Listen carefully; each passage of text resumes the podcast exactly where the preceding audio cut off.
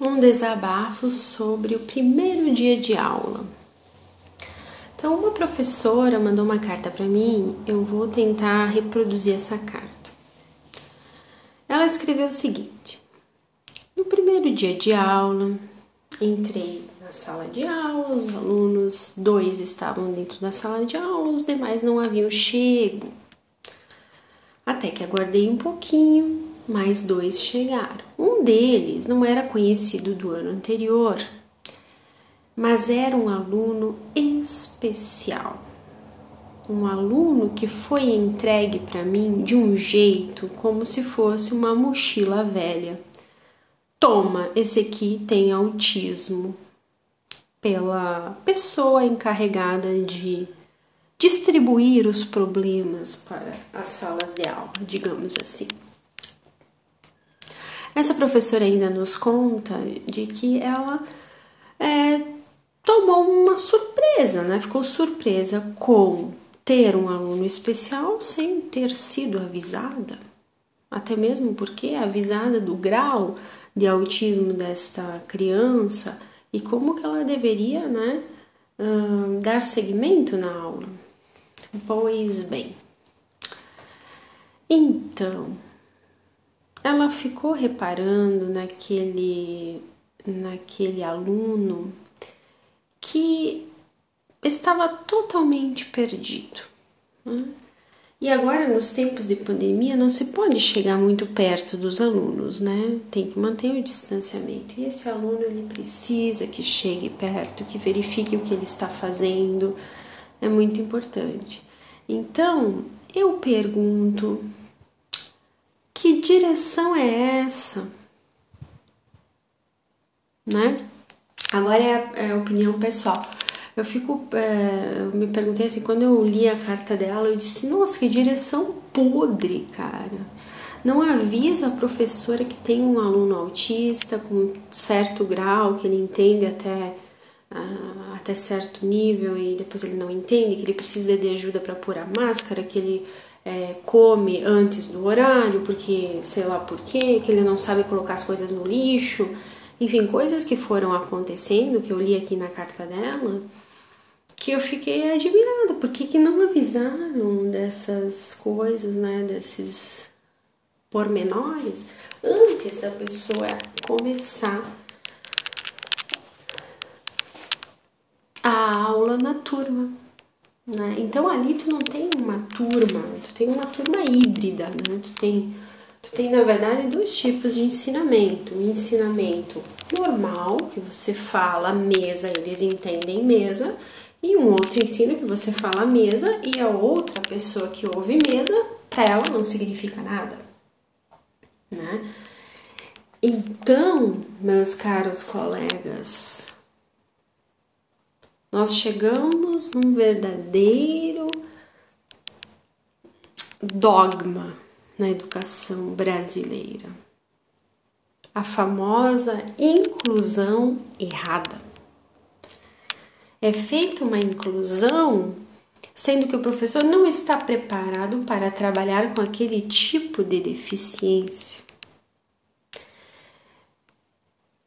E também os colegas vão ser totalmente prejudicados por este aluno. Porque este aluno, é, pelo que eu li aqui na carta dela, eles já tinham copiado, vamos supor, as questões no quadro e ele nem sabia, ele nem. Ele fazia ainda a mesma pergunta. Ele fazia é, ciências e o quê? Quer dizer que naquele dia teriam duas matérias, ciências e alguma coisa ou matemática e história, enfim. Então, caros colegas, eu pergunto a vocês: que inclusão é essa? Isso é um tremendo faz de conta. Já temos que fazer de conta que a pessoa está aprendendo e aprová-lo por causa do PISA, por causa de toda a estrutura fantasmagórica que ronda a educação brasileira. É um tremendo faz de conta a educação brasileira. É um tremendo faz de conta. Então, a, tu tem que chegar no final, tu tem que passar todo mundo. Só que tu sabe que metade não conseguiu nem chegar na, na média. Você deu a média, você dá muita nota. E isso não é ser um bom professor, isso não é ser uma boa escola, isso não é ser uma boa direção. Isso é tapar o sol com a peneira. Ainda mais quando você tem uma escola particular, né? Você não tem essa obrigação de passar os alunos. Você não tem essa obrigação. Você tem que se firmar como escola séria, uma escola que realmente preza pela aprendizagem. Se o aluno não aprendeu, pronto, foram feitas. É, foram feitos acompanhamentos, foram feitas é, revisões, foram feitas aulas de apoio, foram feitas é, várias intervenções durante o ano. Ele não conseguiu, ele vai repetir o ano. Simples assim. Isso é uma escola particular que não está somente focada em receber tutu dos pais, em receber dinheirinho dos pais.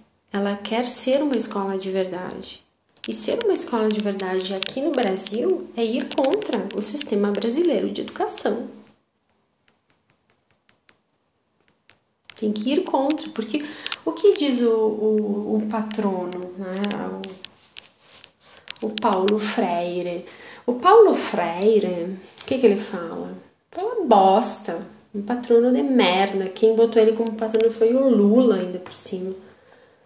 Militante que nem ele, revolucionário que nem ele. Bom, leiam o livro Desconstruindo Paulo Freire e tem mais o livro Desconstruindo Ainda Mais, porque se você pegar qualquer livro do Paulo Freire, você vai, no final, você vai ter um pensamento revolucionário. Mas é aquela revolução que não leva a lugar nenhum, tá? Não é uma revolução pela inteligência, não, é pela burrice mesmo, tá? Então, assim, ó, mantenha o povo burro que tá tudo certo. Então, você, escola particular que está ouvindo esse podcast, se liga, meu. Tem coisas mais importantes que o dinheiro. Faça a diferença, seja uma escola diferente.